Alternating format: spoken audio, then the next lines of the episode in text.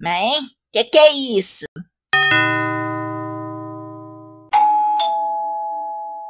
Está chegando ao seu lar, completamente de surpresa, o Traps, traps, traps. Eu sou o Douglas Vingo do Four Corners Wrestling Podcast. Está aqui o NXT 2.0 de 31 de maio, preparação para o especial In Your House, que é sábado para agora, nos já costumeiros quase 10 minutos. Vocês curtem visita inesperada em casa? Eu sei que não.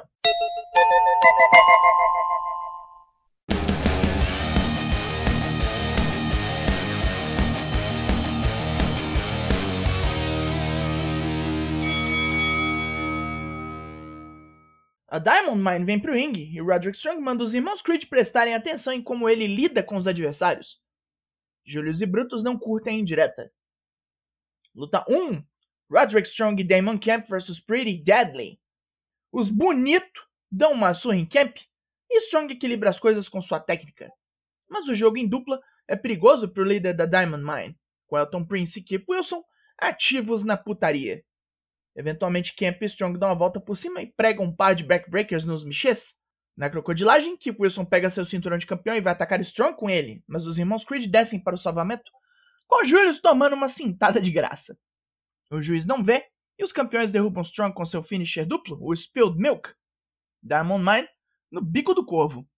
Solo Sikoa vem dizer a Cameron Grimes que por hoje ele fará segurança para sua luta, impedindo que Carmelo Hayes e Trick Williams façam qualquer sujeira. Mas tem um preço. Grimes tem que derrotar Hayes no Inner House, porque a de fora é do Samuano. Duke Hudson interrompe o papo para exigir um desafio também, pois derrotou o Bron Breaker semana passada. E se estranha com Sikoa, que manda o australiano a merda, pois ganhou por DQ e apenas graças a Joe Gacy e suas tramóias.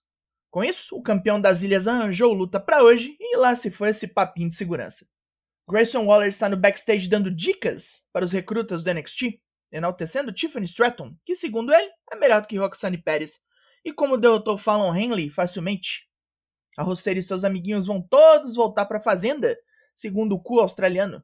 Josh Briggs ouve o papo todo e diz que se Waller quer impressionar alguém, vai ser de tanto apanhar, porque ele vai tomar em pé, igual vaca. Mais uma luta para hoje. Mais cedo, Tony D'Angelo e seus capangas visitaram o legado del fantasma no iate de Santos Escobar. Depois de muita discussão e insultos, decidem-se por uma luta de trios no sábado. Quem ganhar, absorve a outra gangue. Vai dar certíssimo isso. Agora é hora das mulher. É mulher. Luta 2. Cora Jade vs Electra Lopes. Jade apanha mais do que massa de pão da madrinha do legadão e espera por um momento propício para reagir enquanto toma um estrago. Depois de escapar de um powerbomb perto das cordas, Lopes tenta subir com Jade pro corner, hora perfeita para Ana skatista reagir e jogar o oponente de lá, dando um splash da terceira corda. É assim, muito estrago, é um peso de pombo molhado da Cora Jade. Pro wrestling é mágico. Um vídeo package fazendo todo um hype para Roxanne Perez é exibido, falando de seus muitos sacrifícios e agruras, cheio de cenas de seu treinamento com Booker T e sua amizade com Cora Jade, que trilhou com ela o mesmo caminho nas indies desde bem cedo. Enquanto suas amigas assistiam Pretty Little Liars e Stranger Things, ela via e SmackDown. Mal gosto da porra, hein? Ela chegou no final do torneio Breakout e só falta derrotar Tiffany Stratton, que é bem maior e mais forte do que ela. Mas a riquinha não tem um décimo de sua determinação. Ela só vai parar quando a vitória chegar. Wesley está animado para enfrentar Zion Queen e dar um sacode neste corno metido? Sanga vem e anima o maconheiro, falando que ele pode não ser grandão, mas tem um coração gigante. Cada vez mais tag. Luta 3: Zion Queen vs Wesley. Lee que nem é tão menor assim que Zion toma porrada atrás de porrada, tendo vários seus golpes interceptados e detidos. Até um moonsault da segunda corda é capturado e transformado num long dart. Com Lee no canto todo fudido, Zion prepara seu socão de corrida desembestado, mas é pego durante o movimento por um roll-up zoadinho. Resta ele apenas reclamar enquanto o cabeludo dá no pé. Roderick Strong dá um esfrega nos Creeds pela intromissão, e Ivy retruca que Julius tomou a cintada por ele. Ele devolve que preferia ter tomado, pois seria uma vitória por DQ, e todas as vitórias contam para Diamond Mine. Ele ainda diz que se os Creeds não derrotarem a Pretty Deadly sábado, estarão fora da facção, para a indignação de todos os membros. Joe Gacy continua explorando os problemas de família de Bron Breaker, a ausência de seu pai durante a infância e adolescente. Isso gerou em Bron uma raiva que primeiro ele usou contra os irmãos, depois no futebol americano e por fim no wrestling. Gacy está cultivando essa raiva para que ela fique fora de controle e ele possa usar isso contra o campeão. E no sábado, Brown deixará sua raiva se tornar uma arma contra ele. Lembrando, pelas regras especiais dessa luta, se Brown for desqualificado, ele perde o título. O campeão está vendo isso tudo e tenta manter a calma. Quando a risada de Gacy ecoa pelos vestiários, Brown quase quebra a TV, mas consegue se conter e diz que pode ser previsível, mas sua vitória desde já também é. É hora da reunião de campeãs da divisão feminina, onde a Toxic Attraction se tromba com Andy Chu e o Team Ninja, suas desafiantes para o sábado. Antes que o contrato das lutas seja assinado, as jabucreias se gabam da lista de lutadoras que derrotaram até agora.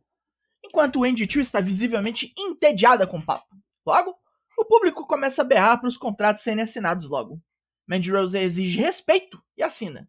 Chu cospe nela uma bolinha de papel e aí, meu filho, o pau come. As ninjas jogam Jace Jane e Didi Dolin pra fora, enquanto Chu quebra uma mesa dando um dive Mandy.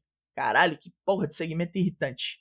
Kiana James interrompe os exercícios de Ivy Nile para perguntar como a Diamond Mine vai fazer quando os Creeds perderem no sábado. Nile retruca que vão derrotar a Pretty Deadly, sim. Kiana diz que fez seus cálculos e os irmãos só têm 12% de chance de derrotar os Michês. E aí a anã fisiculturista indóida desafia a numerária pra porrada. Né? Mais uma para hoje. Enquanto isso no ringue, luta 4, Solo Sikoa vs Duke Hudson. Duke começa forte e mete um par de suplex em solo, que reage com Samoan Drop. Duke quer correr, mas é puxado pelo cabelo de volta ao ringue. Solo bate de bunda em Duke no canto, bate mais um pouco e finaliza com um Superfly Splash. Curtinho, mas eficaz, pelo menos nesse caso. Tiffany Stratton também ganha um vídeo para se promover, dizendo que tomar a vaga de Nikita Lyons no torneio Breakout foi corrigir uma injustiça, já que ninguém merecia mais do que ela e Nikita não ia ganhar de todo jeito. Ela tem muito mais troféus, medalhas e prêmios que a divisão inteira em vários outros esportes. E para terminar, chama Roxanne Pérez de pobre. Não pobre coitada, pobre mesmo. Pobre. Na cabeça da Patricinha bombada, ela já ganhou. Como vimos semana passada, Fia Hale se formou no colegial e com notas perfeitas. E qual foi a universidade que ela escolheu? A Chase University! Andrew Chase e seu corpo decente comemoram. Eu, eu devia ter visto essa piada chegando. eu devia sim. Mais uma luta agora. Luta 5: Josh Briggs vs Grayson Waller. Briggs não perde tempo e escaceta o australiano sem piedade ou respeito pela vida humana. E os dois começam a trocar porradas loucas. Logo, Briggs é distraído por Von Wagner. Waller prega o caipira com seu Rolling Stunner e escapa de mais uma surra, infelizmente. Depois da luta, Von Wagner ataca Briggs e é detido por Brooks Jensen ainda com a mão no gesso. Wagner é impedido de continuar por Sophia Cromwell e Robert Stone. Continua o conflito sem sentido algum dos quebra-botecos contra o peso. Luta 6. Kiana James vs Ivy Nile. Nile vem sem freio e Kiana mostra que tem conteúdo, travando a anã bombada numa boa demonstração. Nile reage na pura grosseria sem técnica. Depois de um monte de socos, chutes e um power slam, é fim de papo. A Pretty Deadly vem incomodar Nile, falando que a Diamond Mine já era depois do sábado. E os irmãos Creed finalmente começam a descontar a surra que tomaram meses atrás. Giovanni 20 tem mais uma vinheta, onde mostra o cara andando de Ferrari, de esqui, comendo em bons restaurantes, tomando vinho. Um esportista de fama mundial. Tudo isso sem mostrar a cara do boneco. Ih, caralho. Que porra, hein? Será que botaram a peruca no Fabian Aichner? Temos Carmelo Reis e Trick Williams na mesa dos comentaristas para o nosso Main Event. Luta 7, Nathan Fraser vs Cameron Grimes. Briga veloz e furiosa, onde Fraser surpreende bastante o cavernícola, que fica na ponta dos cascos para acompanhar. Após várias reviravoltas, reversões e reações, Grimes atropela Fraser com Lariat e levanta o britânico para aplicar um powerbomb. Fraser reverte num Frankensteiner e corre para meter um splash. Quando ele vai voar de novo, Grimes corre e mete um suplex da terceira corda, fechando a luta com Kevin brutal. Reis corre para o ringue para atacar o campeão, mas toma ferro e tem que ser salvo por trick de um Kevin também. Com os basqueteiros em fuga, terminamos por hoje. Pontos positivos. A luta de abertura foi bem boa e o main event foi bacana. Mas as lutas foram um pouco mais curtas hoje. Também gosto de ver a implosão da Diamond Mine que tá todo vapor. Pontos negativos. Tudo que a história ruim continua, com a Toxic Attraction ainda na porra do topo da divisão feminina. A treta sem sentido do Von Wagner contra uma dupla e ainda vários bonecos sem rumo. Mas foi menos disso essa semana. Portanto, o NXT 2.0 ganha nota 6 de 10. E saiu pela porta dos fundos esse Traps. O Four Corners faz lives toda terça e quinta, sempre às 8. E amanhã tem mais zoeira. Liga lá pra nós. Eu sou o Douglas nós somos o Four Corners Wrestling Podcast e eu volto na semana que vem. Logo mais, sem mais, e até!